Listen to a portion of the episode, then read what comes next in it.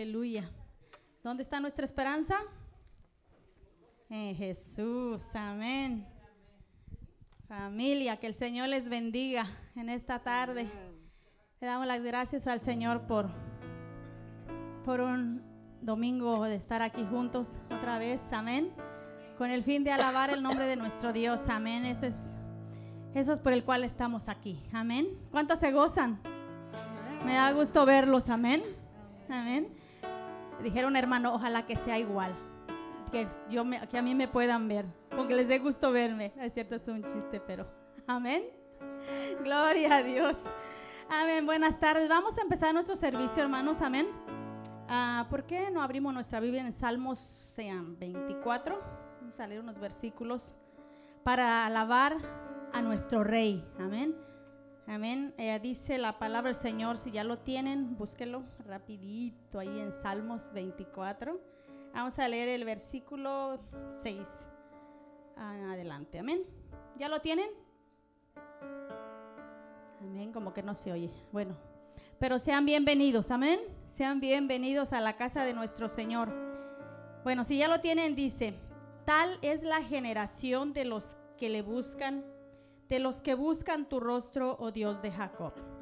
Dice que la generación, hoy alguien oraba ah, de través para sus generaciones. Yo oía que la hermana Carmen digo, Señor, es una confirmación porque vamos a orar por nuestras generaciones. Amén. Alzado puertas vuestras cabezas y alzaos vosotras puertas eternas y entrará el Rey de Gloria. ¿Quién es ese Rey de Gloria? Jehová el fuerte y valiente Jehová el poderoso en batalla. Alzad, oh, oh, puertas vuestras cabezas, y alzaos vosotras puertas eternas, y entrará el Rey de Gloria. ¿Quién es ese Rey de Gloria? Jehová de los ejércitos es el Rey de la Gloria, al cual vamos a alabar y a glorificar en esta tarde. Sí, vamos a orar y vamos a darle gracias a ese rey porque Él está aquí para ser exaltado. Amén. Padre, gracias te damos en esta tarde, Señor, por el privilegio de estar en tu casa, Señor, para honrarte, para bendecirte, para declarar que tú eres nuestro rey por excelencia, Señor. Gracias, Señor, por tu pueblo amado. Gracias por tu sangre preciosa. Gracias porque ese rey fue inmolado por nosotros. Y a ese rey venimos a darle gracias. A ese rey venimos a exaltar. A ese rey venimos a adorar, Señor, y nos presentamos. Así como decía Pablo en Romanos 12. Así que hermanos, os ruego por las misericordias de nuestro Dios. Dice que nos presentemos en sacrificio vivo, santo, agradable a Dios, que es vuestro culto racional. Señor, aquí estamos en espíritu, alma y cuerpo, Señor. Todo nuestro ser que te alabe, todo nuestro ser que te exalte en esta tarde. Por eso venimos adorándote, exaltándote, Señor, porque tú mereces toda la gloria, tú mereces toda la honra. A ti abrimos nuestra vida, nuestro corazón, para ser exaltado. Aleluya. Por eso dice, ¿quién es ese rey de gloria? Jehová es el Rey de la gloria. Vamos a exaltarle, amén. Gloria a tu nombre, Jesús. Aleluya. Ven, es hora de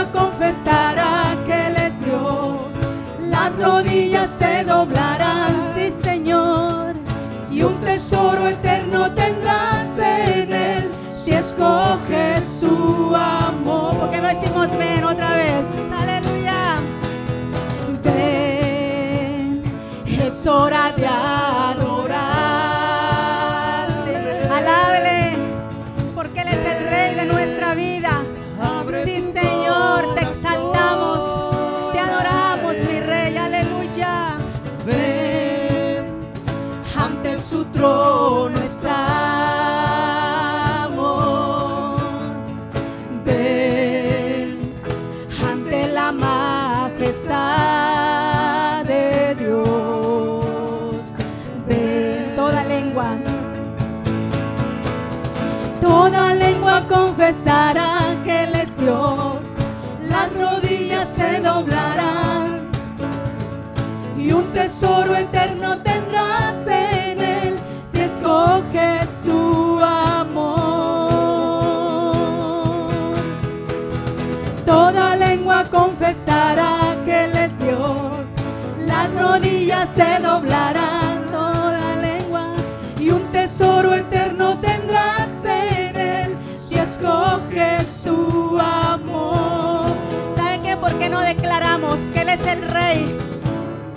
Aleluya.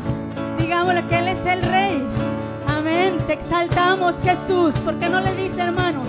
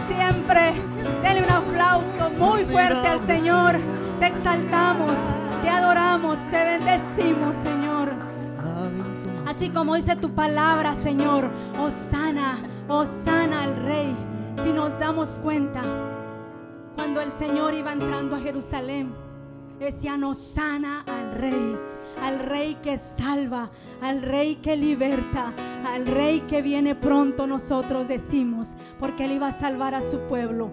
Amén. Por e, a ese rey adoramos, a ese rey exaltamos, a ese le decimos, Señor, gracias Señor por salvarnos. Gracias Padre, tú eres bueno, tú eres maravilloso.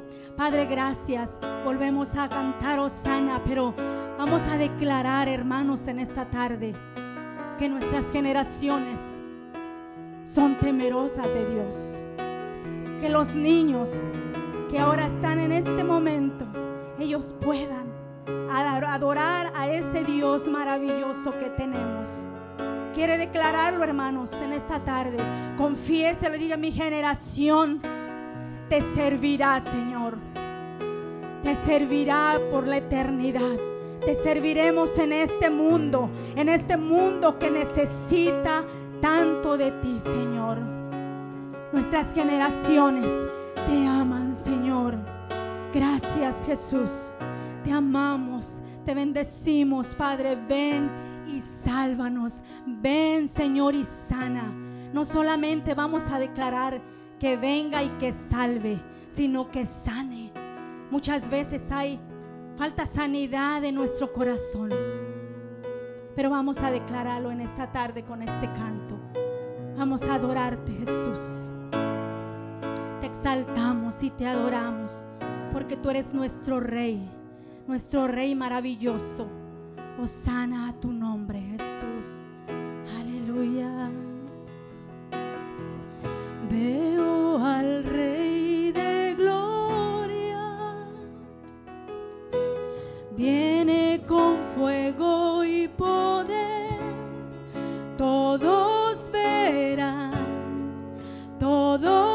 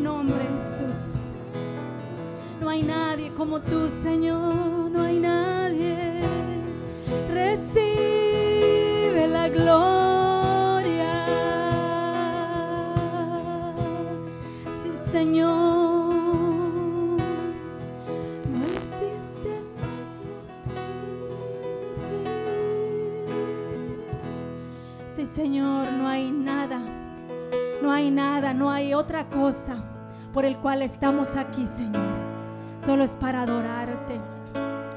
Y no hay otra cosa más importante que tú, Jesús. Vamos a adorarte, Señor, con nuestro corazón a cada día, Señor. En este momento, tú sé que tú eres exaltado. Gracias, papito. Te amamos y te bendecimos, Señor. Recibe el honor. Gracias, Señor.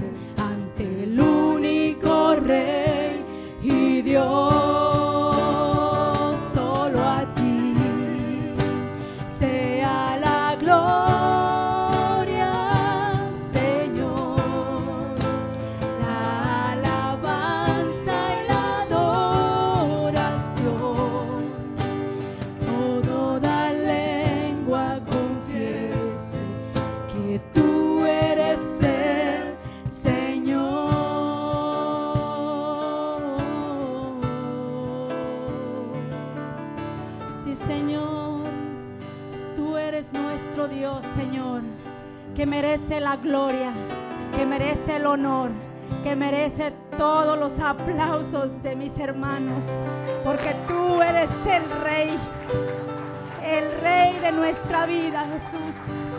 Tuya es la gloria, tuyo es el honor, Señor.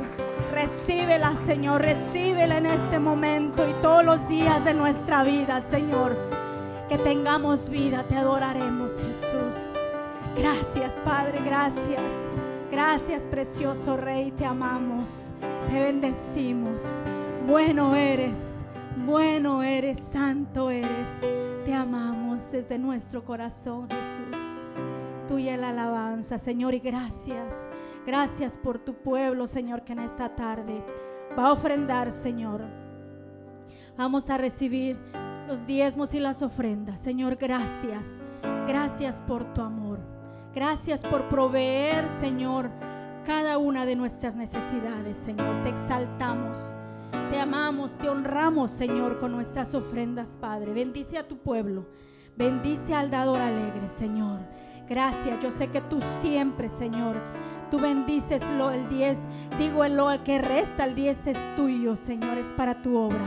Tú bendices y multiplicas lo que nos queda, Señor. Gracias por tu bondad, por tu misericordia. Padre, suple cada necesidad, Señor. Que no falte nada a nuestras vidas, Padre. Como decía el salmista, que no me des en abundancia para que no me olvide de ti. Que me des, no me des poco, dice, para que no reniegue. Dame lo suficiente para honrarte, Señor. Gracias en lo que tú haces. Bendice a tu pueblo. Gracias por estas ofrendas. Multiplícalas para tu obra, Señor. En el nombre de Jesús. Recibe la gloria, mi Dios. Amén. Cantemos.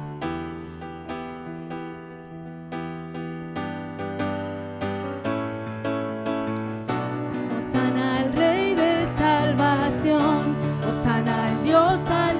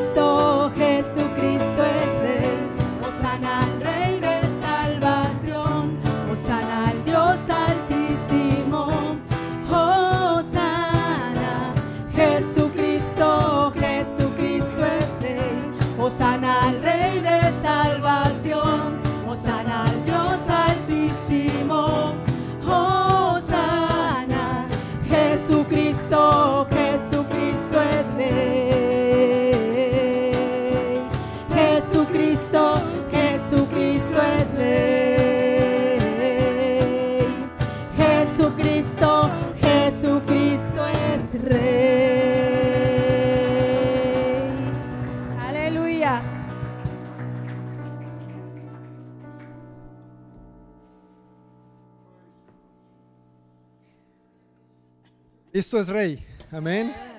Jesucristo es Rey, Él es el mismo ayer y hoy por los siglos. Él fue, Él es y Él seguirá siendo el Rey de Reyes y el Señor de Señores.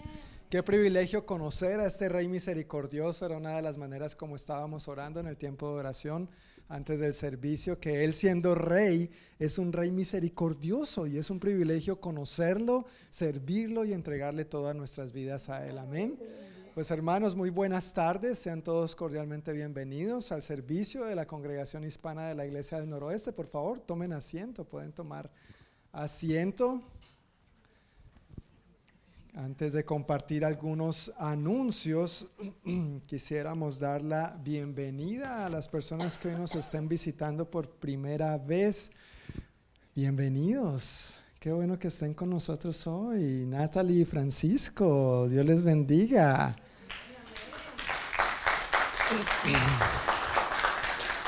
Tal vez algunos de ustedes han escuchado de Francisco y Natalie porque ellos son los misioneros de nuestra iglesia en México.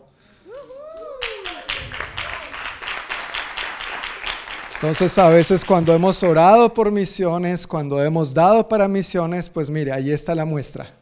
Gloria a Dios, ¿verdad? Y hace unos dos o tres años, no recuerdo exactamente, cuando hemos recogido ofrenda especial para Navidad, se recaudó puntualmente para el Ministerio Estudio del Creador, a través del cual Francisco y Natalie dan clases gratuitas y ministran y evangelizan y alcanzan a la gente. Entonces, qué bendición que estén acompañándonos hoy, qué agradable sorpresa, qué grata sorpresa. Y por supuesto, por ahora van a estar viviendo un tiempito acá, ¿verdad? Entonces tal vez los tengamos más frecuente por aquí. Gloria a Dios, gloria a Dios. Bueno, y también yo quiero saludar hoy muy especialmente a la familia Fernández. Ellos son, ellos son de la casa, ellos son de la familia, pero obviamente por el cambio de horario se les dificultó, empezaron a asistir al servicio en inglés, ¿verdad? Y bueno, gracias por acompañarnos hoy, Fernando, Alicia y Roxy. Qué bueno que estén con nosotros hoy. Siempre es una dicha verlos y tenerlos con nosotros.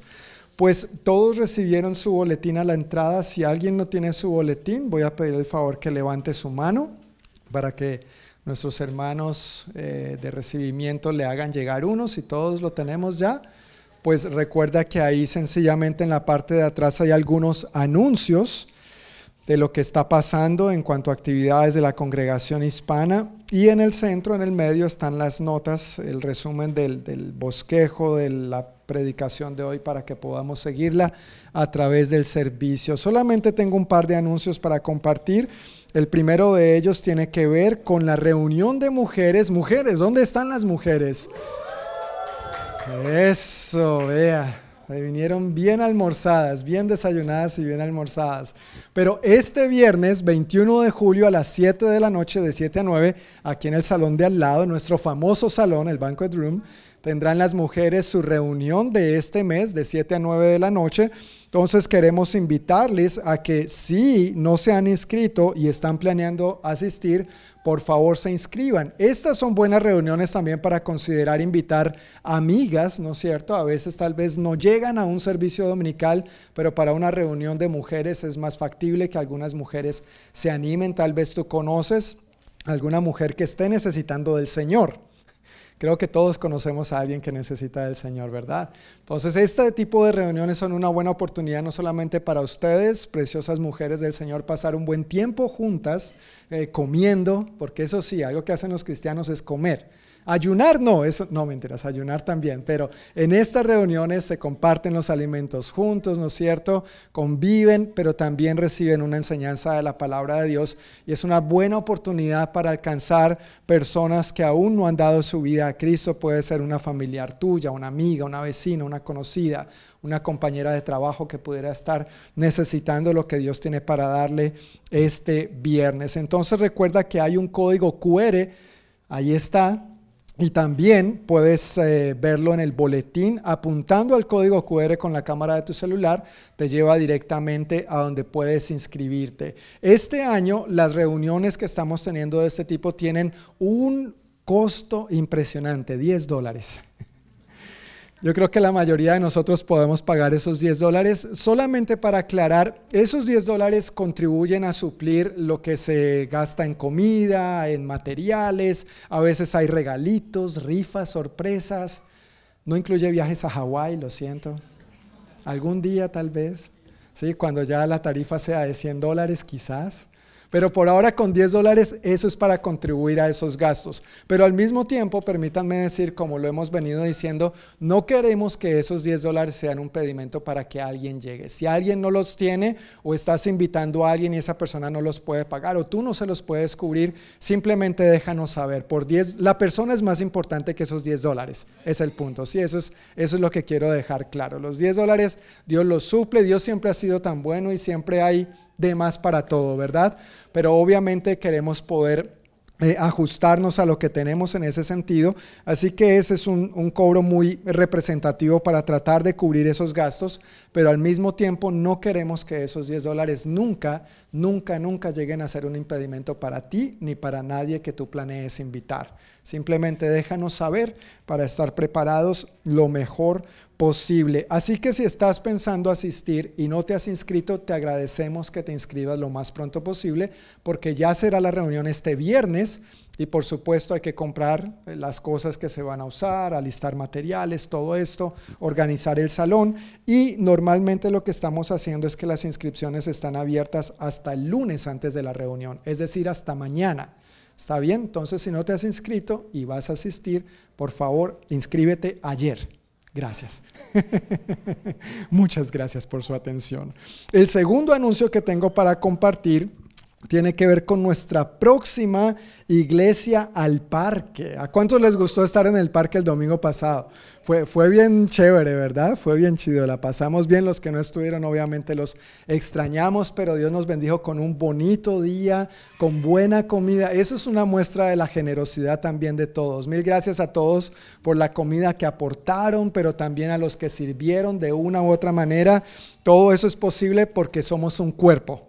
Amén somos un cuerpo y nos servimos mutuamente los unos a los otros. Pues el próximo domingo 6 de agosto será nuestra próxima iglesia al parque en el mismo lugar a la misma hora. Steel Lake Park, aquí en Federal Way, ¿no es cierto? Y ahí está el mapa. Recuerda que al entrar al parque es la primera entradita a mano derecha. A los que estuvieron se pueden dar cuenta o si has visitado ese parque puedes darte cuenta que ese es un lugar como más privado y más adecuado para tener las actividades nosotros allá. El resto del parque está muy lleno con mucha actividad y tal vez mucha distracción, pero esta parte es más privadita. Hasta teníamos cancha de fútbol privada y todo.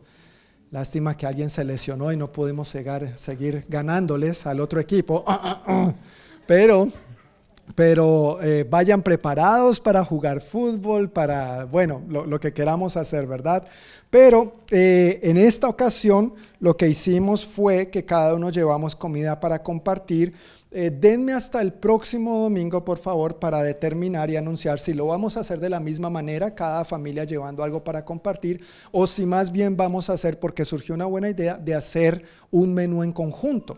¿Está bien? Y ese menú es súper sencillo de cocinar. Ayunemos, pastor. Yo le dije, te reprendo. No, mentiras, no le dije así, pero, pero, pero, en esa ocasión no, en esta ocasión no. Pero vamos a ver si hacemos un solo menú en conjunto y ver entonces si eso sería factible y cuál es la manera de llevarlo a cabo. ¿Está bien? Entonces por eso no quiero anunciar hoy lo de la comida como la vez pasada, pero vamos a hablar con algunos de los hermanos para cuadrar si eso funcionaría y cómo, y entonces el próximo domingo ya estaríamos listos para eso. ¿Está bien? Entonces, anótelo por favor. La hora en que tenemos rentado ese espacio en el parque es de 10 de la mañana a 3 de la tarde.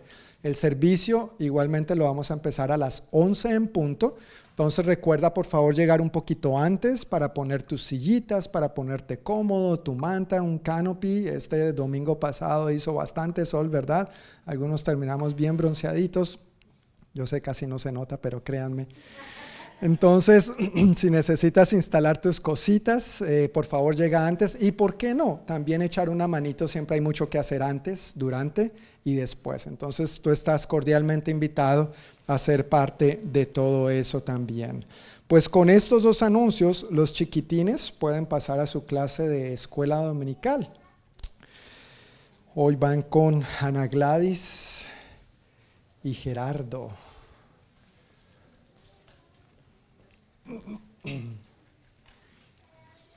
Y recuerden, los demás chiquitines nos quedamos aquí. Los más grandecitos nos quedamos aquí. Pues en esta tarde eh, vamos a hacer una pausa en nuestra serie de enseñanzas acerca del libro de los Hechos de los Apóstoles. Nos va a estar compartiendo mi esposita preciosa hoy la palabra del Señor, así que pasa por aquí al frente, por favor. Y voy a pedir el favor que extendamos nuestras manos hacia ella para orar y pedir la bendición, la gracia de Dios para lo que ella tiene para compartirnos hoy. Padre amado, te damos muchas gracias por este día. Gracias por tu bondad, por permitirnos celebrar a tu nombre, celebrar quién tú eres por medio de las alabanzas, reconocer tu carácter, tu naturaleza y al mismo tiempo permitirte preparar nuestros corazones, Señor, no solamente para nosotros los adultos, pero también para nuestros niños. Háblanos a todos por igual, Señor. Tú conoces en qué áreas necesitamos seguir siendo, aprendiendo a ser más como tú. Y pido, Señor, que hoy nos des un espíritu atento, un corazón humilde, oídos receptivos y que podamos estar bien enfocados en espíritu, alma y cuerpo para lo que tú tienes para nosotros y que tú unjas con tu Santo Espíritu a Diana para comunicarnos lo que tú has puesto en, tu en su corazón desde hace varias semanas atrás, Señor. Recibe toda la gloria y toda la honra en el nombre de Jesús. Amén. Amén. Gracias. Bueno, pues buenas tardes. ¿Sí se escucha? ¿O tienen que prenderme el botón? Tengo un aparato aquí en la espalda para poder que se escuche bien. Sí me escuchan, ¿verdad? Bueno, pues es una bendición enorme y un privilegio enorme cada vez que el Señor pone en nuestro corazón una palabra y que podemos compartirla. Eh, como John ha dicho, mi esposito ha dicho, y lo he dicho yo también, el primer ministrado somos nosotros, ¿verdad? Cuando Dios nos habla, cuando Dios nos unge, cuando Dios nos confronta con su palabra, somos bendecidos al recibir esa palabra para poder entonces darla al resto de la congregación.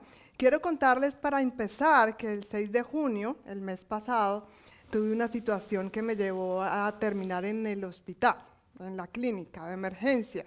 Un fuerte dolor abdominal en mi lado derecho y obviamente estuve como desde las 4 de la mañana con el dolor, este se fue incrementando y lo primero que venía a mi mente era qué tal que sea apendicitis, ¿verdad? Gracias a Dios no fue apendicitis, el diagnóstico fue una piedrita en mi riñón. Una pequeñita piedra, y, y aquí estoy mostrando mis intimidades, ya conocen más de mí. Bueno, esa piedrita le tomé foto y realmente me impactó mucho, porque como algo tan pequeño puede causar tanto dolor, como algo tan pequeñito puede hacer que yo me retorciera, o sea, había una, yo me tomó una foto y se me vino a la mente cuando estaba embarazada, aunque yo no tuve dolores de parto, pero estaba así, porque obviamente piden a uno que se acueste en la camilla. Yo no quería estar acostada en la camilla, yo estaba así. Entonces, claro, en la foto ella parecía como si fuera a dar a luz, pero no. Entonces, ese fuerte dolor y esta pequeña piedrita eh, fue lo que me llevó a esta palabra que quiero compartir con ustedes hoy. El Señor me hacía, me llevó a un pasaje y me, y me hablaba acerca de cuando permitimos cosas muy pequeñas que pueden pasar desapercibidas, pero que traen grande dolor a nuestro corazón. Entonces, vamos a abrir nuestra Biblia, por favor, en Hebreos capítulo 12, versículo 15. Hebreos capítulo 12, versículo 15. Y el mensaje de hoy lo he titulado, cuidado, terreno envenenado. Cuidado, terreno envenenado. Entonces, todos estamos ahí. Si no tienes una Biblia, quiero decirte que ahí enfrente tuyo hay unas Biblias que están al servicio de de todos los que de pronto no tienen Biblia o si abran su celular, ¿verdad? Porque esa es otra manera de los tiempos modernos que no decimos abre tu Biblia, sino abre tu celular. En Hebreos capítulo 12, versículo 15. Y este versículo tan chiquito tiene una gran enseñanza para nosotros hoy. Dice así, Hebreos capítulo 12, versículo 15. Cuídense unos a otros para que ninguno de ustedes deje de recibir la gracia de Dios. Tengan cuidado de que no brote ninguna raíz venenosa de amargura, la cual los trastorne a ustedes y envenene a muchos. Voy a leerlo una vez más. Versículo 15. Cuídense unos a otros para que ninguno de ustedes deje de recibir la gracia de Dios. Tengan cuidado de que no brote ninguna raíz venenosa de amargura, la cual los trastorne a ustedes y envenene a muchos. De este versículo hoy vamos a ver cuatro puntos, cuatro puntos que Dios quiere hablar a nuestro corazón y quiero que estemos bien atentos acerca de qué es lo que Dios quiere hablarnos hoy y qué de eso tiene que ver con nosotros, ¿verdad? ¿Qué de eso tiene que ver escudriñar en nuestro corazón? ¿Qué es lo que Dios quiere confrontar en nuestra vida? El primer punto está en la primera frase de este versículo que dice, cuídense unos a otros. La palabra cuídense tiene que ver con vigilar de continuo, estar alerta, supervisar ese algo que se me ha confiado cuidar. Yo me acuerdo cuando a veces alguien me decía, ¿me puedes cuidar mi hijo? Uy, yo no hacía nada, más si era chiquito, ¿no? Yo tenía a mis hijos también, pero si era hijo ajeno, es mejor dicho, yo no le quitaba el ojo. Era una gran responsabilidad. Y esto es el llamado, el primer llamado que nos está haciendo este versículo a nosotros. Cuídense unos a otros. Tiene que ver con esto. Pero también la palabra cuídense tiene que ver con una comunidad. Tiene que ver con ser parte de una comunidad. Porque si no soy parte de una comunidad, ¿qué voy a cuidar? tiene que ver con no solamente asistir a la iglesia y sentarme cada domingo a escuchar el sermón, tiene que ver con ser parte de una comunidad. Y quiero que esto quede bien grabado en nuestro corazón. Yo conocí una persona muy cercana a mí, en donde esta persona le gustaba ir a la iglesia, amaba al Señor con todo su corazón, pero le encantaba sentarse en la última silla. Y apenas el pastor decía amén, salía como un bólido. No quería que nadie lo saludara, no quería ser parte de una comunidad, no quería entablar una relación con nadie. Y apenas él iba a una iglesia y el pastor empezaba a identificarlo, o cualquier líder se le acercaba, hola, ¿cómo estás? Y inmediatamente al siguiente domingo buscaba otra iglesia en la ciudad. Yo creo que esta persona recorrió todas las iglesias de la ciudad en, ese, en ese momento porque no quería una comunidad. Y ya vamos a ver el por qué. Más adelante les voy a decir el por qué. Pero una cosa es asistir a la iglesia, sentarme y recibir el sermón y qué bonito con el Señor. Pero Dios no nos llama solamente a ir a recibir la palabra, nos llama a ser parte de una comunidad. Estar en comunidad es estar saludables. Estar en comunidad es madurar, es crecer. Y crecer duele. Por ahí ustedes, yo no sé si han experimentaron los dolores del crecimiento. Yo sí. Hay personas que no lo experimentan mucho. En el caso de mis hijos, Sara no tanto, pero Juan Esteban ha llorado con los dolores de crecimiento. Pero es saludable. Esos dolores son un síntoma de que está creciendo saludable. Es loco, ¿verdad? Pero a veces en la, en la iglesia es igual. Debemos estar en comunidad. Debemos ser parte de una familia en donde yo pueda llegar y entablar relaciones con la gente, hombres con hombres y mujeres con mujeres, cuando hablamos de cosas íntimas, donde podemos abrir nuestro corazón y ser vulnerables. Donde haya gente que me conozca y donde haya gente que también sea vulnerable para yo poderme acercar y conocer a otros ahí es donde, donde puedo entonces yo darle el permiso a otro que me cuide y donde nos damos el permiso de cuidarnos unos a otros. A veces es difícil cuidarnos unos a otros y mientras estudiaba esto me daba cuenta que es que a veces no damos el permiso de cuidarnos. A veces no, no encontramos personas con las cuales abrir nuestro corazón. De pronto tenemos una relación cordial. Hola, ¿cómo estás? Sabemos que se llama David, Filiberto, Choco, pero ya no sabemos más. Sabes, es saludable que encontremos personas con las cuales tengamos esa intimidad, porque si no, no vamos a llegar a cuidar. Y si no, no vamos a permitir que nos cuiden. Ser vulnerable no es fácil. Abrir el corazón a alguien y decirle, mira, eh, eh, creo que estoy luchando con estos pensamientos de temor. Por favor, ora por mí. No es fácil, pero es necesario. Y entonces cuando somos vulnerables, cuando abrimos nuestro corazón, entonces hay otro que puede cuidar de mí. Hay otro que puede decir, voy a orar por ti. Hay otro que puede decir, cuidado con esto que estás pasando, mira lo que la Biblia dice y puede advertirme. Me pueden abrazar cuando estoy desanimada. Y yo doy muchas gracias a esas personas que han estado ahí conmigo en los momentos que lo he necesitado. A veces es como, ay, la pastora, como se enferma la pastora. Ustedes han visto como a veces me he enfermado, ¿sí? No, no, eh, llevé varias semanas saliendo de una y de la otra. Si no fuera por sus oraciones, no estaría aquí. ¿Qué tal yo me hubiera callado, me hubiera alejado, como el pastor nos compartió hace dos domingos, que hay creyentes que en vez de acercarse en los momentos de necesidad, nos, nos enconchamos. No queremos que nadie sepa. Entonces, si no abrimos nuestra boca, ¿cómo vamos a ayudar? Dios nos revela, pero adivinos no somos para saber las necesidades de todos. No practicamos la adivinación, como dice nuestro pastor. Entonces, perdón, es importante que tengamos presente que es un llamado que el Señor nos está haciendo a través de esta palabra, pero nosotros tenemos que también hacer nuestra parte.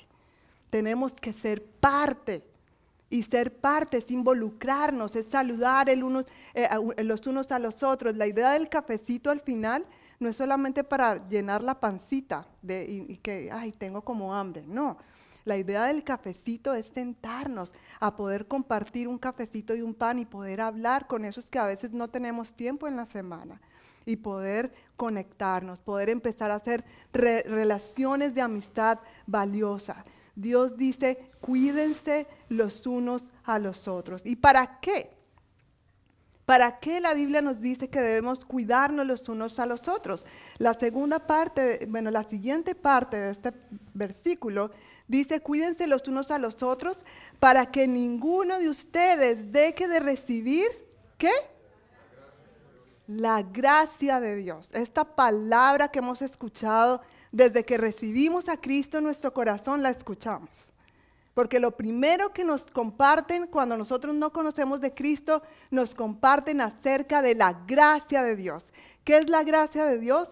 Es ese regalo inmerecido. Ese regalo que nosotros no merecemos recibir por nuestro pecado. Quien debió haber muerto en esa cruz fue fueron fuimos cada uno de nosotros, debíamos estar crucificados ahí. Y aún así, muriendo nosotros, no alcanzaríamos a pagar la deuda que teníamos con el Señor. Sabemos eso, ¿verdad? Si tú ya has recibido a Cristo, y, lo estoy explicando porque no quiero asumir que todos entendemos que es la gracia. Ah, claro, la gracia. A veces es una palabra que usamos tanto, la gracia de Dios. ¿Sí? En primera instancia, la gracia de Dios es ese regalo inmerecido que recibimos en el momento que dijimos, ya no puedo más con mi vida, lo he intentado todo, ya estoy hasta harto de mi propio pecado. He vivido la vida a mi manera, ya no puedo más, Señor, perdóname de mis pecados, te recibo como Señor y Salvador y ahora te pido que me ayudes a vivir una vida que te agrade. Ayúdame a decir no al pecado y sí a ti. En ese momento nos arrepentimos y en ese momento recibimos ese regalo de, perdón y esa gracia salvadora, ¿verdad?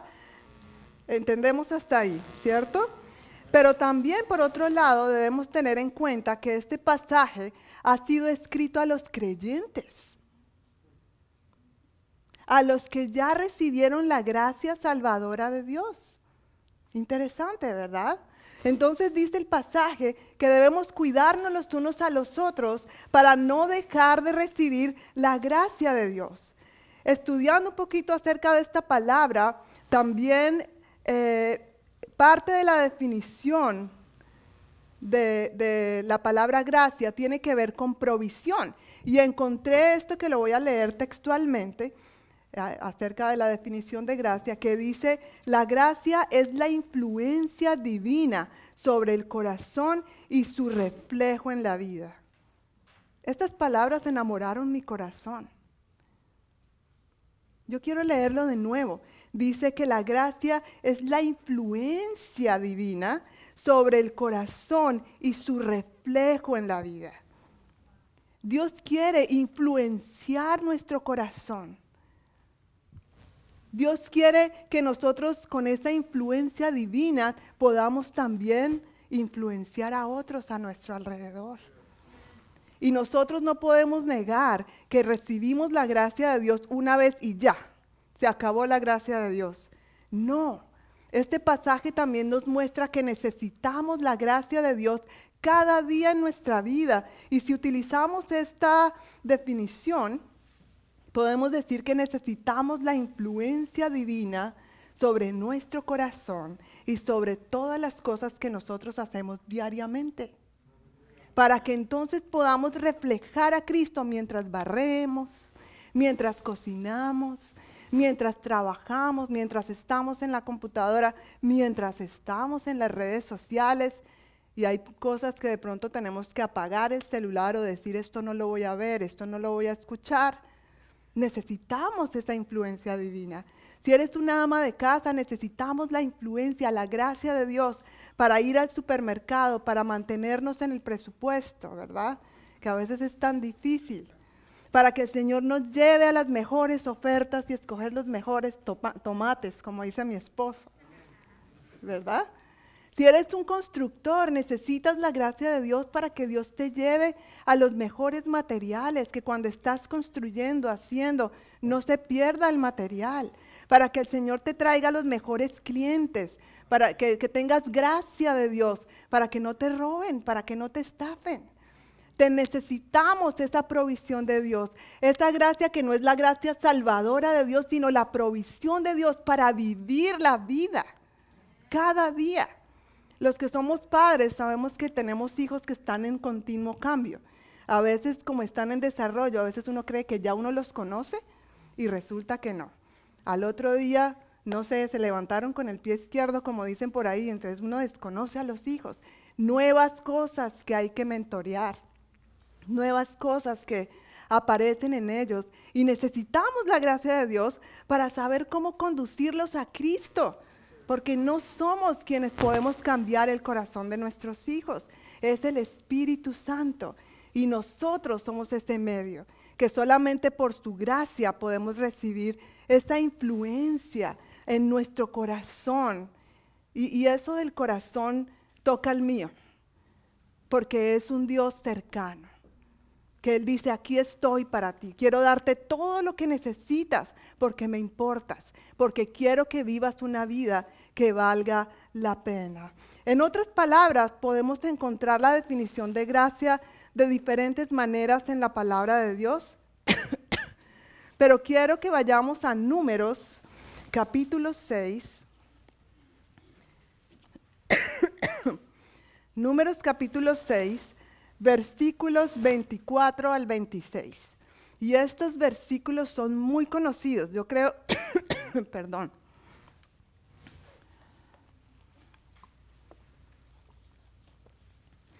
Yo creo que todos nosotros hemos escuchado estos versículos de alguna u otra manera.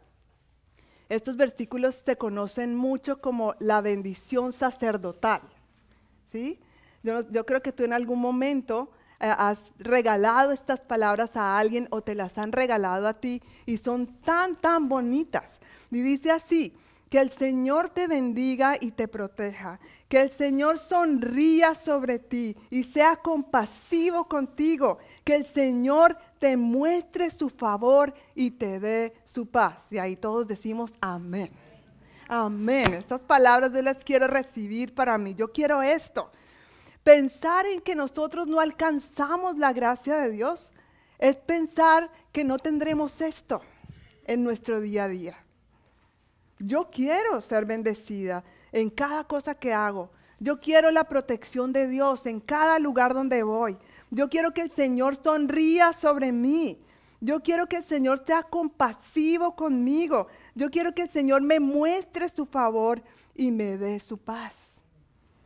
Esto es cuando alcanzamos la gracia de Dios, esa gracia que, de provisión que necesitamos cada día en nuestra vida. Este pasaje no solamente no tiene que ver con que perdamos la, la salvación, sino que dejamos de recibir esa gracia. A veces cuando digo, si ves cristianos así, pero ahora que pienso en mi vida, yo me he visto así. A veces soy cristiano y ando, el gozo de Dios es mi fortaleza. No, cuando recibimos tu gracia cada día, aunque estemos enfermos, y es algo, hermanos, que quiero contarles, ha sido una semana tras otra, naciendo una cosa nueva de salud, batallando todavía con un poquito de tos y, bueno, muchas cosas. Pero creo que al principio me estaba sintiendo tan triste y tan deprimida. Y a través de estas palabras el Señor me levantó. ¿Qué vas a hacer? ¿Qué vas a hacer? ¿Vas a seguir así? El gozo del Señor es mi fortaleza. ¿Cómo voy a poder reflejar a otros la gracia de Dios? Necesito tomarla yo primero vivirla yo primero, experimentarla yo, yo, primero, porque esa gracia de Dios no depende de ninguna circunstancia, amén. Y esa es la gracia que Dios no quiere que perdamos y por eso debemos estar atentos. Y la razón viene en el, en el punto número 3 de este versículo que vamos a tocar. La razón está y por qué o de qué debemos tener cuidado. Dice ahí, cuídense unos a otros para que ninguno de ustedes deje de recibir la gracia de Dios. Sigue diciendo, tengan cuidado de que no brote. ¿No brote qué? Ninguna raíz venenosa de amargura, la cual los trastorne a ustedes y envenene a muchos. La palabra brote, el brote de una semilla, es el resultado de las primeras etapas de crecimiento de una planta, ¿verdad? Cuando yo no soy, ya mis, amigas más cercanas saben que yo no soy muy buena cuidando plantas. Por ahí ya vi algunas sonrisas. Es que ellas lo han visto con sus propios ojos. Yo me he esforzado, pero lo que sí sé es que cuando tú pones una semilla debajo de la tierra, le pones eh, agua y cuidas esa semillita por unos días, esa semilla se rompe y entonces sale una hojita, una raicita, un palito y eso es la primera señal de que eso está creciendo. Pero muchas veces esos brotes pasan desapercibidos. Ahora que nosotros tenemos un patio que tenemos que cuidar, hemos aprendido mucho, ¿verdad, mi amor? Hemos aprendido mucho acerca de jardinería. Le hemos cogido cariño cada vez más a eso. Eh, y si uno no está vigilando ese, ese, terreno, si uno no está vigilando, cuando uno menos piensa, esos brotes se volvieron un matorral. Y honestamente a veces así ha estado nuestro patio, por causa del tiempo, por causa de muchas cosas. Si nosotros estamos pendientes, podemos ir sacando fácilmente con dos dedos. Pero ya después hasta mi esposo le tocó comprar una máquina ahí para ponerla con el pie y hacer y sacar esas malezas, son difíciles de sacar. Pero el brote es algo pequeño, es algo que podría pasar desapercibido. Hablando de las piedras en los riñones y, hablando un poquito médicamente, aquí solamente un, un dato curioso que encontré. Dice que los cálculos pueden formarse cuando la orina tiene un alto contenido de ciertas sustancias, como el calcio, que forman cristales y esos cristales se convierten en cálculos o en piedras a lo largo de semanas o meses. Ahí fue cuando yo abrí los ojos así. De semanas o meses. Mire, hermanos, yo no sé cuánto tiempo yo llevaba con esa piedra en mi riñón. Pero cuando me di cuenta, cuando comenzó a causar problemas. Exactamente eso es lo que pasa con las raíces de amargura, los brotes de amargura. Muchas veces están ahí sin darnos cuenta y nos damos cuenta cuando eso empieza a causar problemas y problemas graves. A veces le echamos, o a veces nos damos cuenta y le echamos tierra, pensando que al echarle tierra no va a pasar nada. Fuera de la vista, fuera de la mente.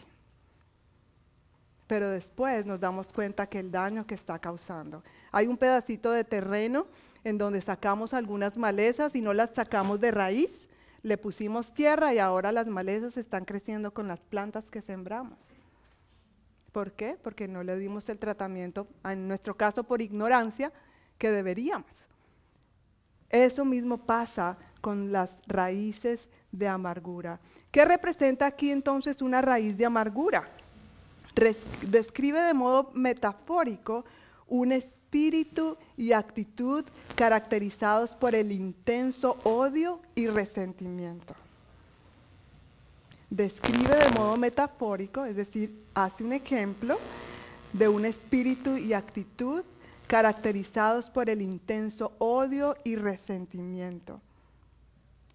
Por ahí escuché, eh, leímos de un, de un autor que describe la amargura de la siguiente manera. La amargura es un veneno que preparamos para alguien, pero terminamos tomándolo nosotros. Vuelvo y lo repito. La amargura es un veneno que preparamos para alguien, pero después somos nosotros quienes lo bebemos. Tenemos que entender que ser parte de una comunidad trae desafíos. Y cuando nosotros empezamos a ser parte de una comunidad y a entablar relaciones con otros, vamos a estar expuestos a que nos, ofendan, a que nos hieran. Vamos a ponerlo en un contexto más pequeño, el matrimonio. ¡Tarán! ¿Cuántos aquí están casados? Gracias, mi amor. Yo también puedo decir lo mismo. Ahora no levanten la mano en la siguiente pregunta porque no quiero avergonzar a nadie, pero ¿tu esposo tu esposa te ha ofendido? Ahora lo vamos a poner desde este lado. ¿Tú has ofendido a tu esposo o a tu esposa? Porque yo sí. Yo sí puedo decir que yo he ofendido muchas veces a mi esposo. ¿Sí? Entonces, si estamos en una relación, los hermanos, los hermanos, mi, hija no tiene a su hermano ahí. En una relación de hermanos, ¿nos hemos ofendido? eso sí que podemos decir abiertamente. ¿sí? Nos ofendemos, consciente o inconscientemente, estamos expuestos a ofendernos. Estamos expuestos a ofendernos. Esas raíces de amargura, si nosotros no hacemos nada con eso, va a empezar a notarse. Y la Biblia ahí en Hebreos capítulo 12, 15 nos dice la razón por la cual tenemos que tener cuidado. Al final dice ese versículo, la cual nos trastorne, pues dice, nos trastorna a nosotros y envenene a muchos. Qué interesante que aquí usa dos palabras diferentes. Habla de las raíces de amargura, dice que nos trastorna a nosotros, pero dice que envenena a muchos. Y lastimosamente los primeros que van a ser envenenados, ¿quiénes son? Los más cercanos. ¿Quiénes van a ser envenenados si yo tengo raíces de amargura? Mi esposo y mis hijos, mis mejores amigos, mi familia y después eso se va extendiendo como una onda. Por eso debemos tener cuidado con esas raicitas de amargura que empiezan a surgir en nuestros corazones. Esto empieza a notarse. Aunque nosotros de pronto le echemos tierra, con el tiempo quizás podemos controlarlo, pero esa raicita no se va a quedar pequeña. Esa raíz en algún momento va a crecer y ya no vamos a poder taparla por más que queramos. Va a ser notorio. Y para esto, yo quiero hacer una, un pequeño ejemplo. Uy, wow, voy rápido. Va a ser la prédica más corta de esta iglesia. ok, quiero hacer una, pequeña representación y necesito cuatro voluntarios que ya he escogido democráticamente. Asael, David, Philly, ah, Dani, ven. Ah, o no, tú, estás allá. Dani, por favor. Quiero pedirles que por favor pasen por aquí. Cualquiera de los... Dani, si quieres puedes ponerte aquí, de este lado con Philly. y para simplemente vamos a hacer una representación tranquilos, van a beber algo, pero no está envenenado, así que no se preocupen. Por favor, no se preocupen. Entonces, lo que ellos me van a ayudar a ilustrar es, hay cuatro vasos y ellos van a tomar lo que está ahí. Les voy a pedir que tomen un trago generoso, lo contengan en la boca por unos segunditos y después lo traguen. Nosotros simplemente vamos a observar. ¿Qué pasa? ¿Sí? ¿Está bien? Nosotros vamos a observar qué pasa. ¿Hay, agua por si acaso? No, mentira. Entonces, si por favor cada uno de ustedes puede tomar un vaso. es la misma cantidad. A la, a la cuenta de tres. To- Todos tienen que... No, no es soda. Ok. Ok, listo, perfecto. Entonces, a la cuenta de tres, van a ustedes a tomar un trago generoso, lo dejan en la boca y lo van a tragar.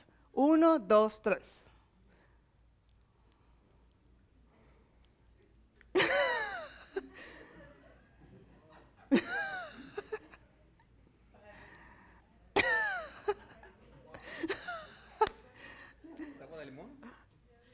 ¿Sí? ¿Todo bien? Ok. Aunque disimularon todos muy bien. Ok. ¿Pudieron notar algo?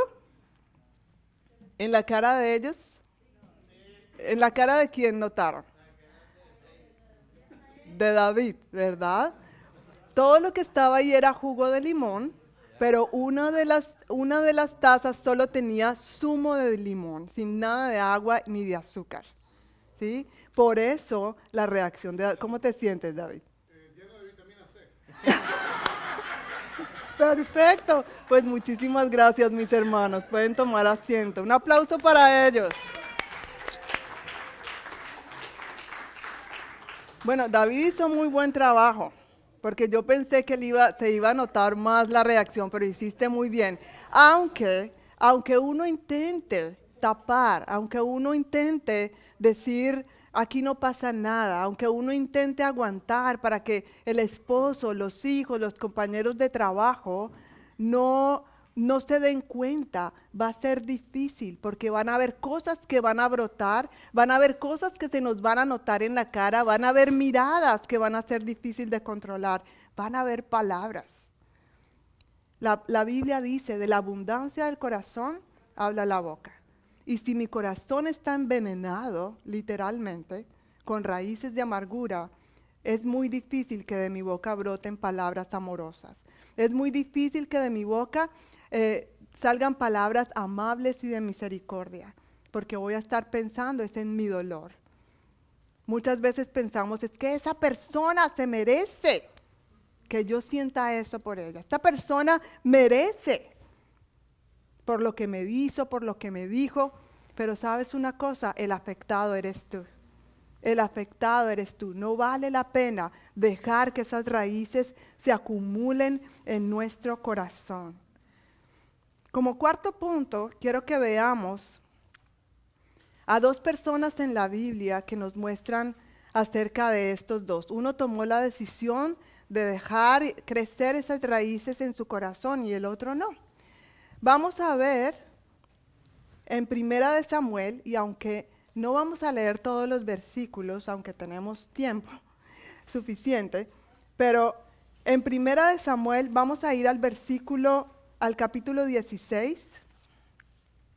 Primera de Samuel, capítulo 16, versículo 21, perdón.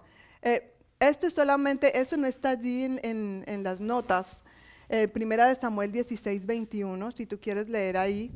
Habla acerca de que Saúl y David comenzaron a tener una muy buena relación, o sea, las cosas no estaban mal desde el principio. Primera de Samuel, capítulo 16, versículo 21, dice, así que David llegó a donde estaba Saúl y quedó a su servicio. Saúl llegó a apreciar mucho a David y el joven se convirtió en su escudero. O sea, al principio la relación entre el rey Saúl, porque Saúl era el rey en ese momento, y este jovencito pastor de ovejas, era buena. Tanto así que Saúl dice que le, tomó cariño, le, tomó aprecio, y por eso lo convirtió en, el escudero. El escudero era alguien cercano, ¿verdad? Al- uno no, ponían de escudero a cualquiera que de pronto pensara que le iba a, matar al rey. Quien estaba de escudero era alguien de confianza, al principio las cosas estaban bien. Pero vamos a ver tres cosas en la vida de Saúl. Tres cosas, tres señales que nos pueden mostrar acerca de esas, esas primeras raíces de amargura y que quizás con las cuales nosotros nos podemos identificar. En primera de Samuel capítulo 18, versículos 6 al 9, dice lo siguiente. Cuando el ejército de Israel regresaba triunfante, después que David mató al filisteo, es cuando David mató a Goliat, ¿no? Entonces estaban de regreso y dice, mujeres de todas las ciudades de Israel salieron para recibir al rey Saúl. Cantaron y danzaron de alegría con panderos y címbalos. Este era su canto. Una canción que conocemos, yo creo que hace mucho, dice, Saúl mató a mil y David a sus diez mil y el pueblo se regocijaba, dice la canción, ¿verdad? Entonces, versículo 8, esto hizo que Saúl se enojara mucho. ¿Qué es esto? dijo. ¿Le dan crédito a David por diez miles y a mí solo por miles? Solo falta que lo hagan su rey. Versículo 9. Desde este momento Saúl miró con recelo a David. Con recelo.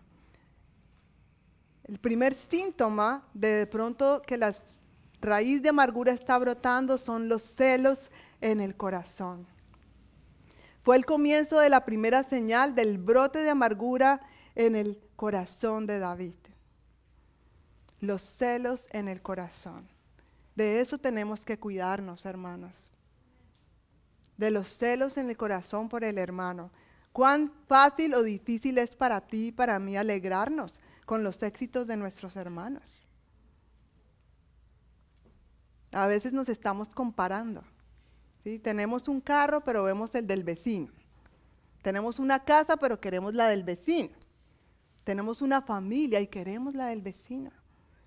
Tenemos una relación con Dios y a veces estamos anhelando la relación que tiene con Dios el otro. ¿Sabes? La relación con Dios que Dios tiene, quiere contigo es única.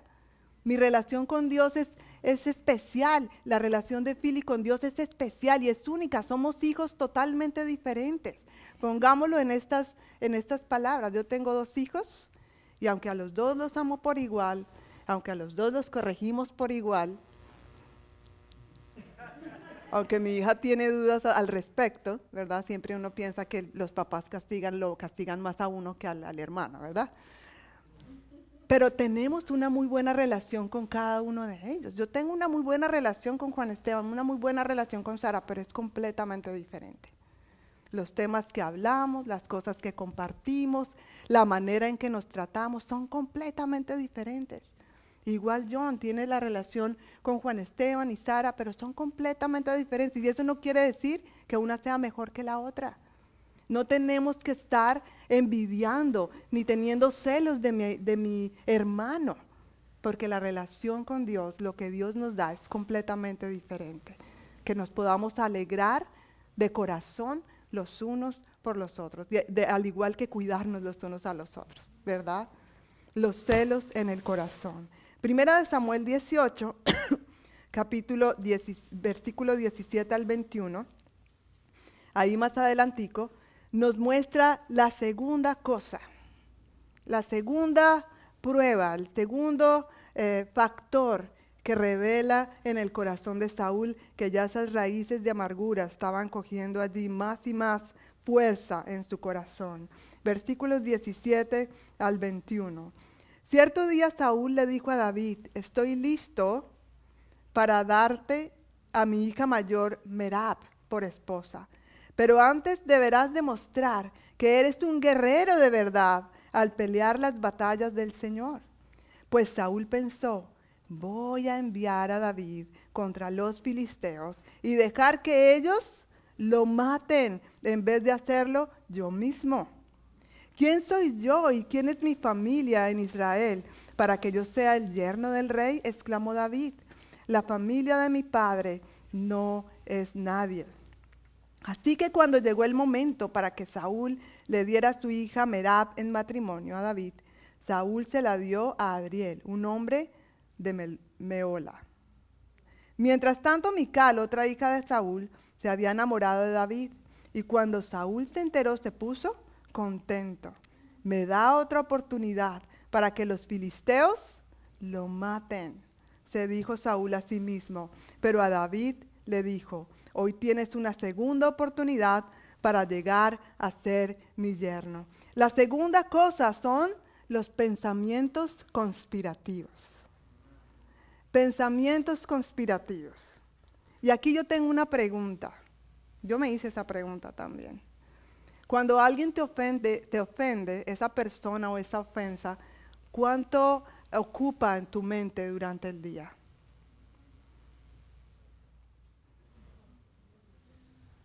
A veces uno está haciendo algo y se viene a la mente. Y es más, hasta vienen los mismos sentimientos de cómo te sentiste en ese momento cuando él te miró de esa manera y tenía tal ropa y te dijo las cosas así, te alzó la ceja. Porque eso sí nos acordamos hasta el más mínimo detalle, ¿verdad? Y a veces nuestros pensamientos, espera y verá que yo que me lo encuentre otra vez y vas a ver, le voy a cantar todas las verdades. Y uno repasa cómo fue todo. Y de pronto uno piensa, le hubiera dicho esto, ¿cierto?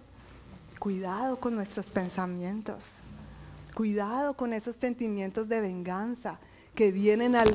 Eh, mira, los pensamientos cuando vienen es la tentación para que tú sigas adelante. ¿Qué vas a hacer con esos pensamientos? La mente es el campo de batalla principal. Pero ya cuando tus pensamientos dejas que eso llegue a tu corazón, domine tus emociones y ya te lleve a la acción es otra cosa. Tú tienes el poder en Cristo Jesús de decir no más. Y vemos en la Biblia diferentes versículos acerca de nuestros pensamientos. Debemos cuidar nuestros pensamientos. No dejar que eso vaya más allá, que eso llene tu corazón. ¿Cuánto de tu día absorben los pensamientos cuando tienes eh, diferencias con otra persona, pensamientos conspirativos. Tercera característica, primera de Samuel capítulo 20, versículos 30 al 32. Vamos avanzando en los capítulos y mira, si, tú tienes tiempo en, en tus tiempos devocionales para que estudies primera de Samuel y estudies a estos dos hombres aquí en la Biblia, te lo recomiendo. Van a salir muchas más cosas que Dios puede hablarte, pero pues obviamente por el tiempo no, no podemos hacerlo. Primera de Samuel capítulo 20, versículo 30 al 32. Dice así, entonces Saúl se puso muy furioso con Jonatán. Jonatán era su hijo. Y mira lo que le dijo. esto me parece cuando lo leí me parece hasta como que no quería ni pronunciarlo. Al hijo, el papá le dice al hijo, tú estúpido hijo de prostituta. Lo dice la Biblia, no lo estoy diciendo yo. Wow, qué palabras tan fuertes. ¿Qué estamos viendo aquí? ¿Qué hay en el corazón de, este, de este rey Saúl? Después de que decía que apreciaba a David, y ahora le está diciendo a su hijo por causa de la ira que tiene David, tú estúpido hijo de prostituta, lo maldijo. ¿Acaso piensas que no sé que tú quieres que él sea rey en lugar de ti, para vergüenza tuya y de tu madre?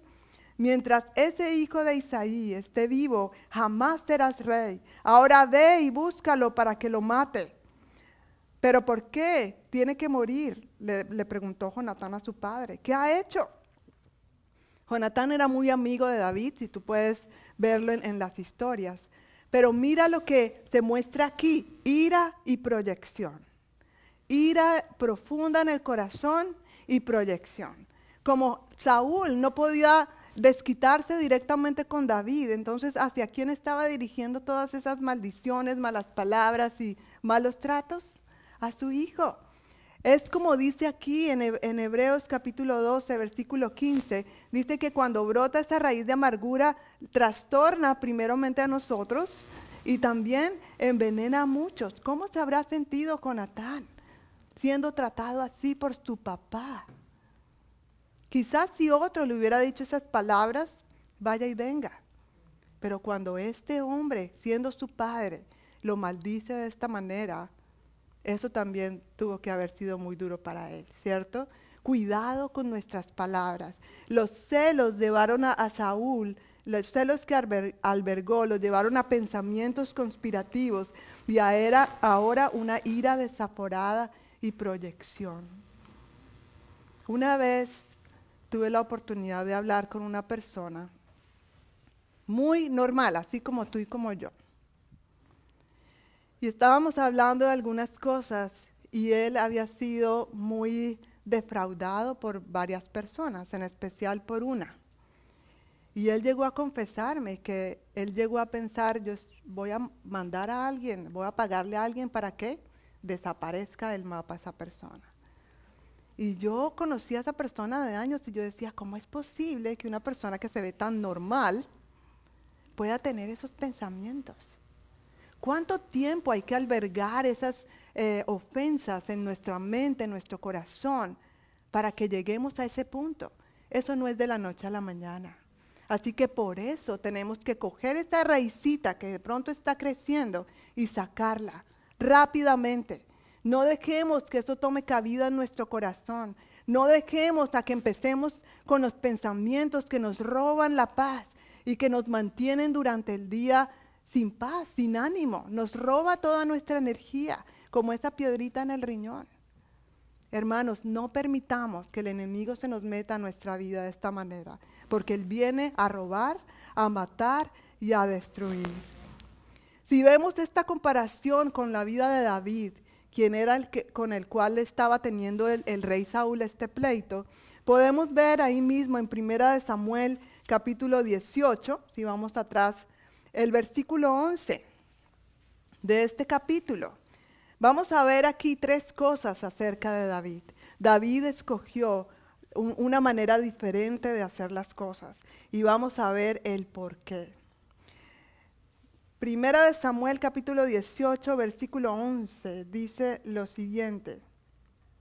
Y de repente bueno, vamos a leer desde el 10 para entender un poco el contexto. Dice que al día siguiente un espíritu atormentador de parte de Dios abrumó a Saúl y comenzó a desvariar como un loco en su casa. David tocaba el arpa tal como lo hacía cada día, pero Saúl tenía una lanza en la mano y de repente se la arrojó a David, tratando de clavarlo en la pared. Pero David lo esquivó dos veces. Versículo 12.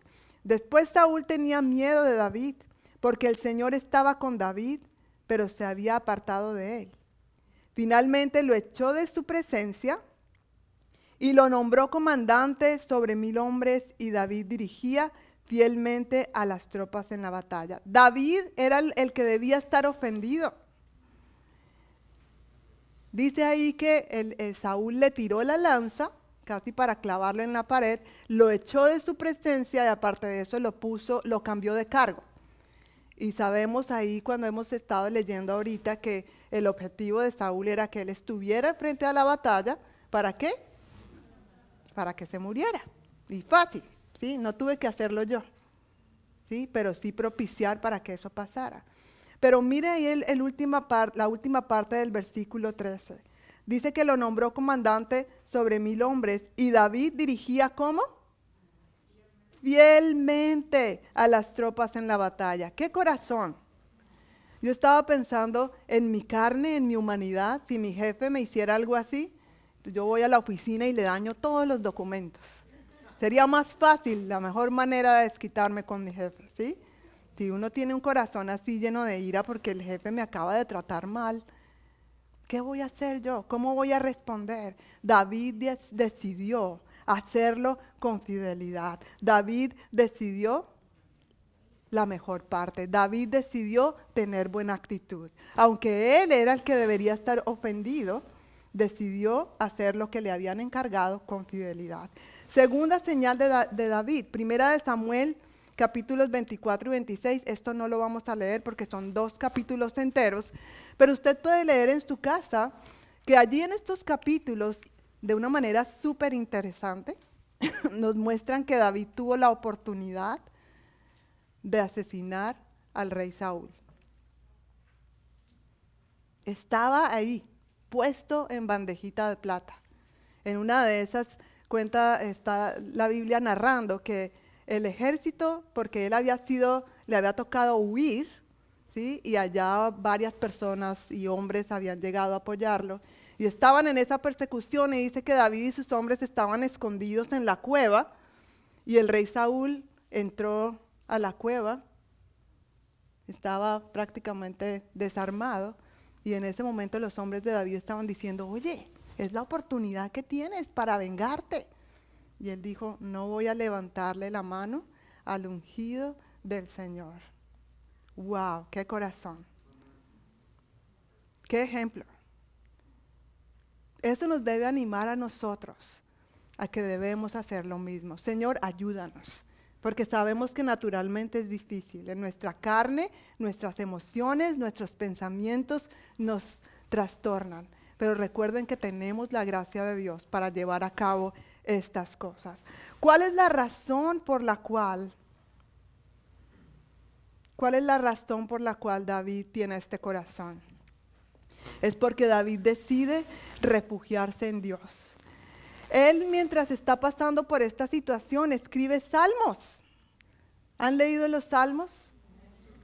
Hemos visto ahí como David es tan vulnerable y abre su corazón y exhibe su corazón. E, emociones hay allí. Pero yo quiero que leamos el Salmo 34. Ahí dice Salmo 63. Eso fue uno de los salmos que David escribió en este, en este tiempo pero también el Salmo 34. Y quiero por favor que vayamos a este Salmo. Salmo 34. y vamos a leerlo. Mira, podríamos sacar otra prédica de este salmo, no lo vamos a hacer por el tiempo, así que por favor les estoy dando mucho, mucho material para que ustedes lean en su casa. Pero quiero que solamente leamos este salmo, yo creo que muchos de nosotros lo hemos leído varias veces, pensando en la situación que David estaba pasando estaba siendo perseguido por Saúl, estaba siendo buscado para matarlo, lo habían, eh, lo habían sacado de ahí, él le tocó prácticamente ir a buscar refugio en otro pueblo, estaba solo. Y mira lo que hizo David, la decisión que él tomó, versículo 1 en adelante del capítulo 34 de Salmos. Alabaré al Señor en todo tiempo a cada momento pronunciaré sus alabanzas. Solo en el Señor me jactaré. Que todos los indefensos cobren ánimo. Vengan, hablemos de las grandezas del Señor. Exaltemos juntos su nombre. Oré al Señor y Él me respondió. Me libró de todos mis temores. Los que buscan su ayuda estarán radiantes de alegría. Ninguna sombra de vergüenza les oscurecerá el rostro. En mi desesperación oré y el Señor me escuchó, me salvó de todas mis dificultades, pues el ángel del Señor es un guardián, rodea y defiende a todos los que le temen. Prueben y vean que el Señor es bueno. Qué alegría para los que se refugian en Él. Teman al Señor ustedes, los de su pueblo santo, pues los que le temen tendrán todo lo que necesitan. Hasta los leones jóvenes y fuertes a veces pasan hambre, pero los que confían en el Señor no les hará falta ningún bien. Vengan, hijos míos, y escúchenme, y les enseñaré a temer al Señor. ¿Quieres vivir una vida larga y próspera? Entonces refrena tu lengua de hablar el mal y tus labios de decir mentiras. Apártate del mal y haz el bien. Busca la paz y esfuérzate por mantenerla. Los ojos del Señor están sobre los que hacen lo bueno. Sus oídos están abiertos a sus gritos de auxilio, pero el Señor aparta su rostro de los que hacen lo malo. Borrará todo recuerdo de ellos de la faz de la tierra. El Señor oye a los suyos cuando claman a Él por ayuda, los rescata de todas sus dificultades. El Señor está cerca de los que tienen quebrantado el corazón. Él rescata a los de espíritu destrozado. la persona íntegra enfrenta muchas dificultades, pero el Señor llega al rescate en cada ocasión. Pues el Señor protege los huesos de los justos, ni uno solo es quebrado. Sin duda la calamidad alcanzará a los perversos, y los que odian a los justos serán castigados. Pero el Señor redimirá a los que le sirven. Ninguno que se refugie en Él será condenado. Wow. Cuando uno piensa en la situación que David estaba pasando, cobra sentido este salmo. ¿Cómo estaba el corazón de David aún en medio de las situaciones que estaba él persiguiendo, que lo estaban persiguiendo, que lo iban a matar, que se sentía así, él se refugió en Dios. Él sabía en quién creía. Él sabía que tenía alguien que podía defenderlo. Él sabía que había alguien que tenía un propósito con su vida, un propósito mayor. Así que nosotros debemos tener ese mismo corazón. Yo quiero animarte a que tú puedas enfocar tu vida y leer este salmo una y otra vez. Si estás pasando por un momento donde sientes que tu corazón está albergando resentimiento contra alguien, contra los padres, así los padres ya no estén vivos, contra hermanos, contra familiares, contra el vecino, contra hermanos de la iglesia. Es el momento que examinemos nuestros corazones y que decidamos tomar la actitud de David, que decidamos refugiarnos en Él y recordar quién Él es, quiénes somos nosotros y dejar la justicia en manos de Dios. Amén. ¿Cómo vamos a aplicar, hermanos, este mensaje? Hay varios versículos que quiero leer rápidamente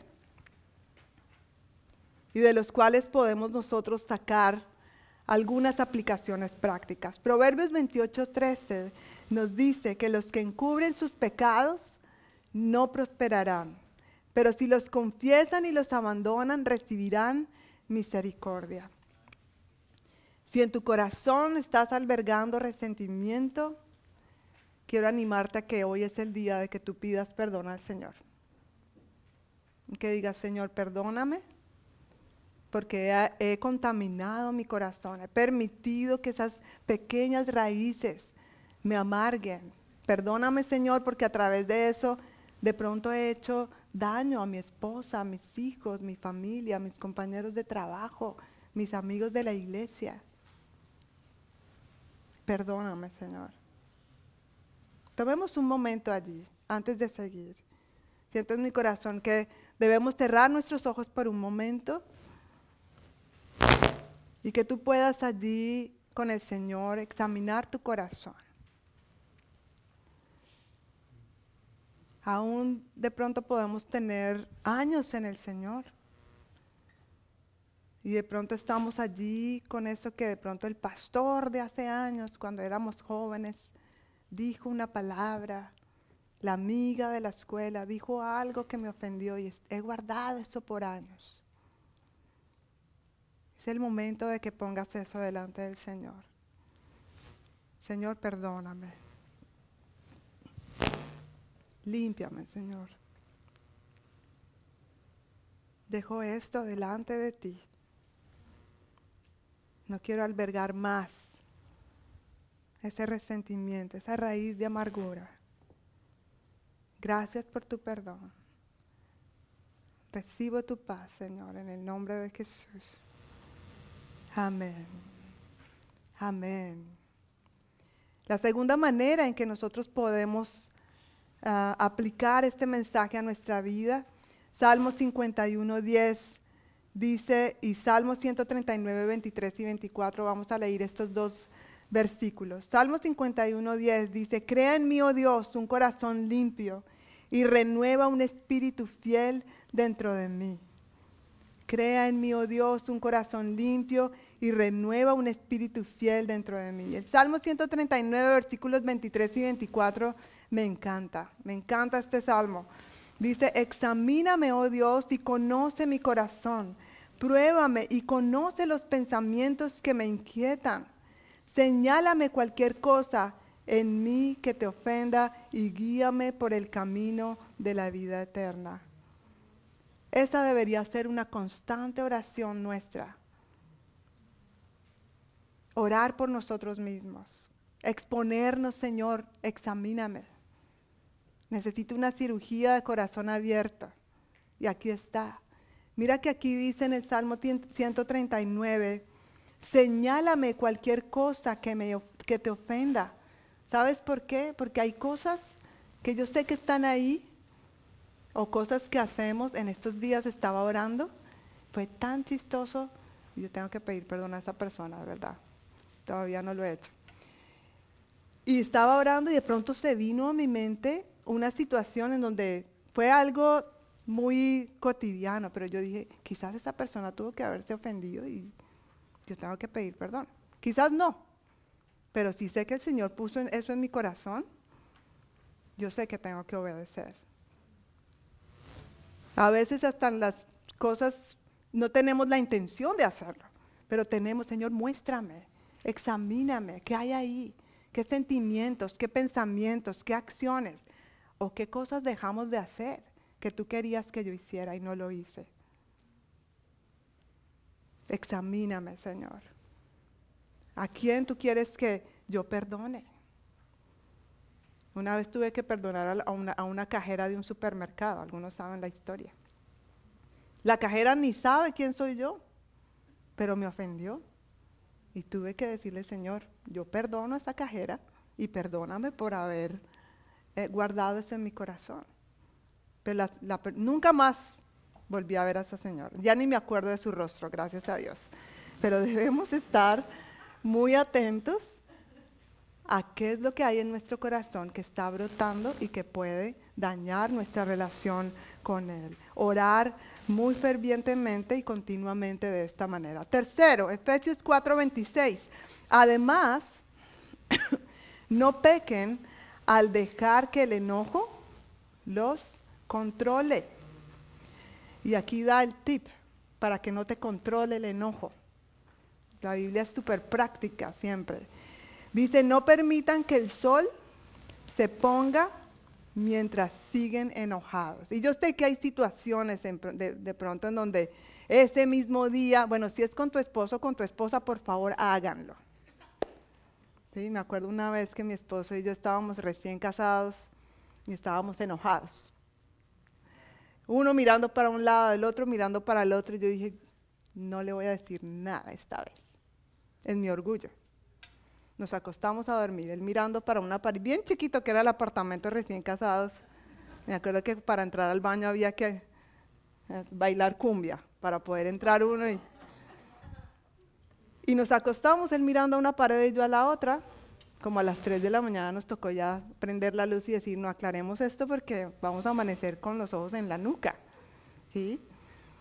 Con los años, a veces eso cambia, porque uno recién casado, uno quiere hacer todo bien, sí, perfecto. Y con los años a veces como, y vamos dejando que el sol se oponga sobre nuestro enojo. Y en la noche, el cerebro se arma una película cual Hollywood. Mejor dicho, nos volvemos buenos libretistas.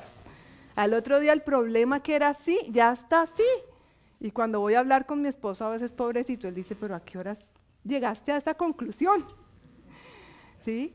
No se ponga el sol sobre vuestro enojo, por favor. Tratemos de resolver las situaciones lo más pronto posible para que eso no afecte tu corazón, no afecte tu mente. Número 4, Colosenses 3:13. Dice, sean comprensivos con las faltas de los demás. Wow, esa palabra.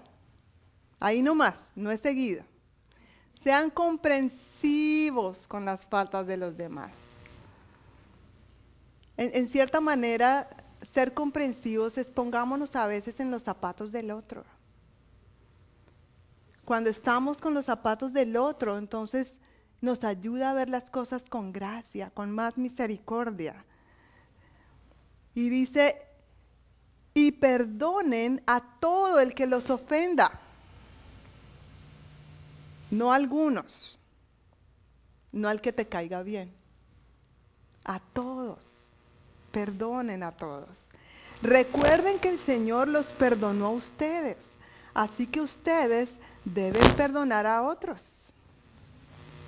Perdonar. Y recuerden que el perdón es una decisión.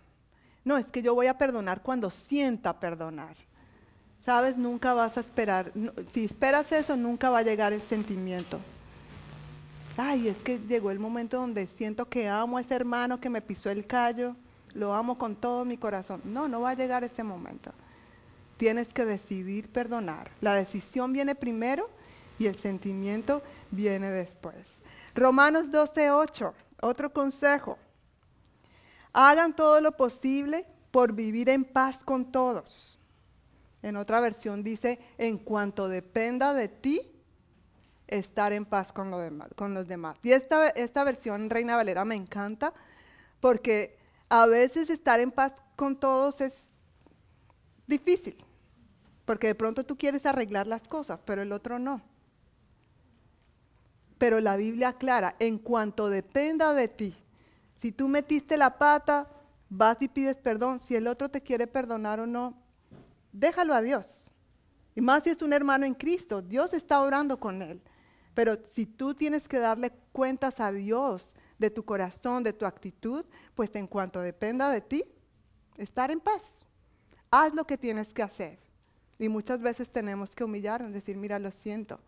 Sí, no, no, no quise decir eso o, lo siento, de verdad, eso fue lo que quise decir y no lo dije bien. Perdóname. Ahora, no discúlpame, quiero animarte a eso. Hay un tema que tenemos con los niños. I'm sorry. ¿Sí?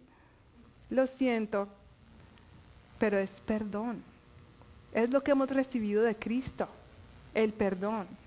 No un lo siento, sino perdón. Si estamos verdaderamente arrepentidos, vamos a decir, perdóname, te fallé y me duele haberte fallado. Perdóname, no quiero tener una relación rota contigo. Perdóname. Amén. Y como un sexto punto, que no está ahí, sé parte de una comunidad. Esta mañana mientras estaba estudiando de nuevo eh, este mensaje, el Señor me dijo, es importante que nos animemos a ser parte. Mira, si no tienes a nadie con quien compartir, ora, busca a alguien, acércate a esa persona, dile, me gustaría conocerte un poquito más, ¿qué haces? Con unas cuantas preguntas ya empezamos a, entablar lazos. ¿Qué tenemos en común con estas, estas familias, estas, ah, este matrimonio o este joven? ¿Qué tenemos en común que podamos compartir? para que entonces podamos empezar a entablar relaciones, podamos dar el permiso que otros nos animen, nos ayuden, nos cuiden y nosotros también poder cuidar a los otros también. Amén. Con este corazón quiero pedirte que te pongas de pie.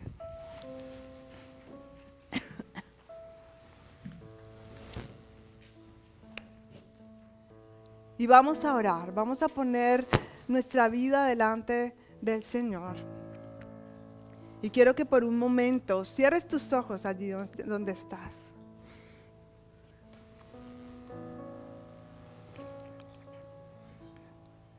Y por un momento puedas tú pensar en qué cosas que hemos hablado hoy. En qué cosas Dios te ha confrontado. ¿En qué áreas de tu vida o de tu corazón en este momento debes poner delante de Dios y decir, Señor, he albergado alguna raicita de amargura en mi corazón que quizás me ha llevado a tener ira contra esta situación, contra esta institución, contra esta persona, contra mí mismo. Y eso está contaminando mi corazón, Señor. Examíname, Señor. conoce mis pensamientos, esos pensamientos que nos inquietan, Señor. Los ponemos delante de ti.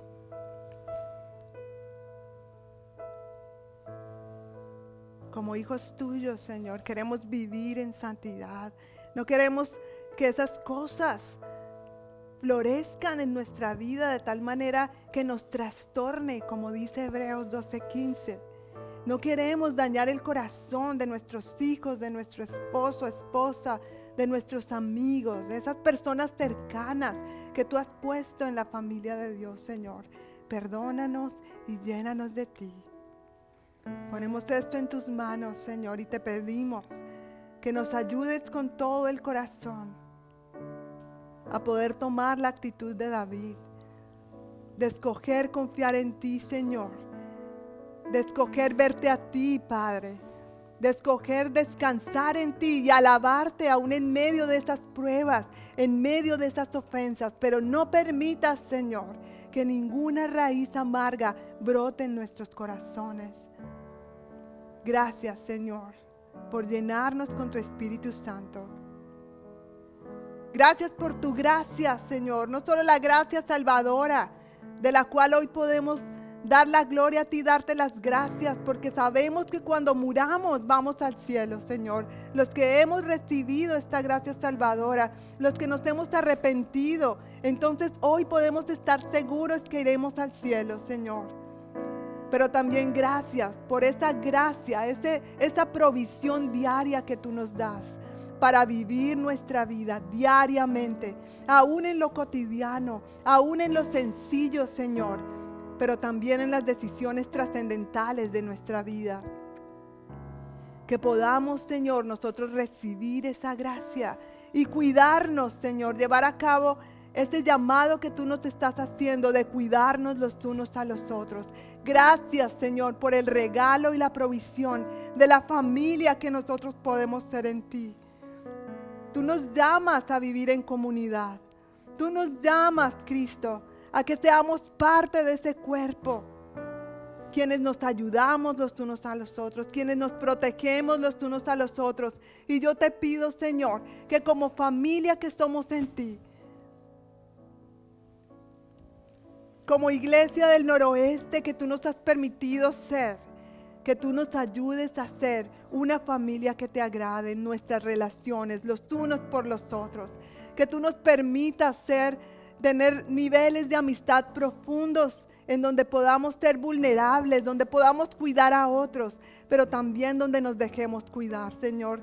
Donde podamos dejar nuestro orgullo a un lado y donde tú regales, Señor, en medio de nosotros estas relaciones que te reflejen a ti, Señor. Esas relaciones de amistad, de hermandad, que otros puedan ver y al verlas te vean a ti, Señor Jesús. Queremos ser una iglesia que proyecta tu amor, tu favor. Queremos ser una iglesia que proyecta tu perdón, Señor. Ayúdanos a vivir como tú quieres que vivamos, Señor. Oro en el nombre de Jesús. Si aquí hay relaciones en nuestra congregación, que han sido rotas a causa de cosas no resueltas. Te pido, Señor, que tu perdón venga.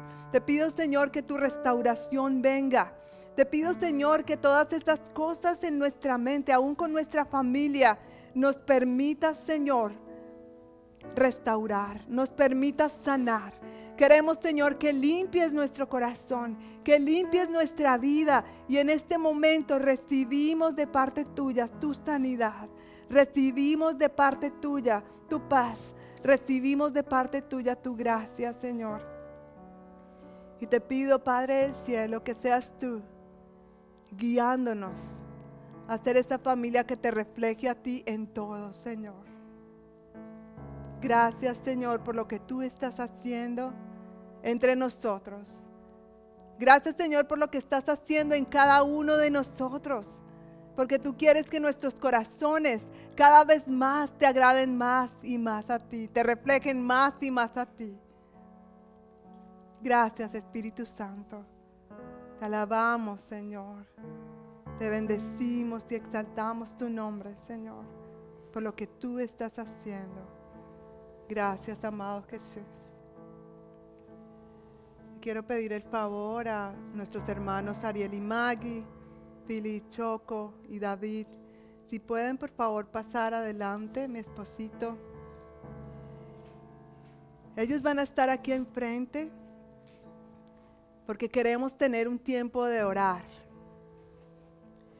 Así que si tú necesitas oración, si tú necesitas hablar con alguien, orar en cuanto a tu corazón, quiero pedirte que por favor pases al frente. No te vayas de aquí con un corazón cargado. Si tú necesitas oración, si necesitas confesar algo, quiero pedirte que por favor pases al frente. Si tú no necesitas oración por esta, esta área, eh, está en el banquet room, el área del cafecito, para que puedan compartir. Pero quiero pedirte que por un tiempo, por favor, tengamos esta actitud de reverente delante de Dios mientras oramos los unos por los otros. Amén. Que el Señor les bendiga.